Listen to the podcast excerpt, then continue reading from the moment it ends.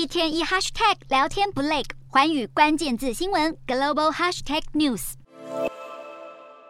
为了对抗气候变迁，让二零三零年时的温室气体排放量能比一九九零年时减少百分之四十五，欧盟成员国和欧洲议会历经马拉松式的谈判之后，终于达成欧盟碳市场重大改革协议。首先，加严排放交易机制，允许电力生产商、钢铁、水泥等高耗能产业。根据污染者付费原则购买碳排权免费配额，这个配额将会越来越少，因为要鼓励企业投资绿能，减少碳排。未来打算在二零三零年前废除百分之四十八点五的碳权，并在二零三四年前全面废除。除了企业之外，从二零二七年开始，家家户户也必须掏钱给付燃烧石化燃料以及天然气所产生的碳排。如果减碳不利，民众就得付出更多的金钱。目的就是要让欧洲的所有公民以及工业一起为地球来努力。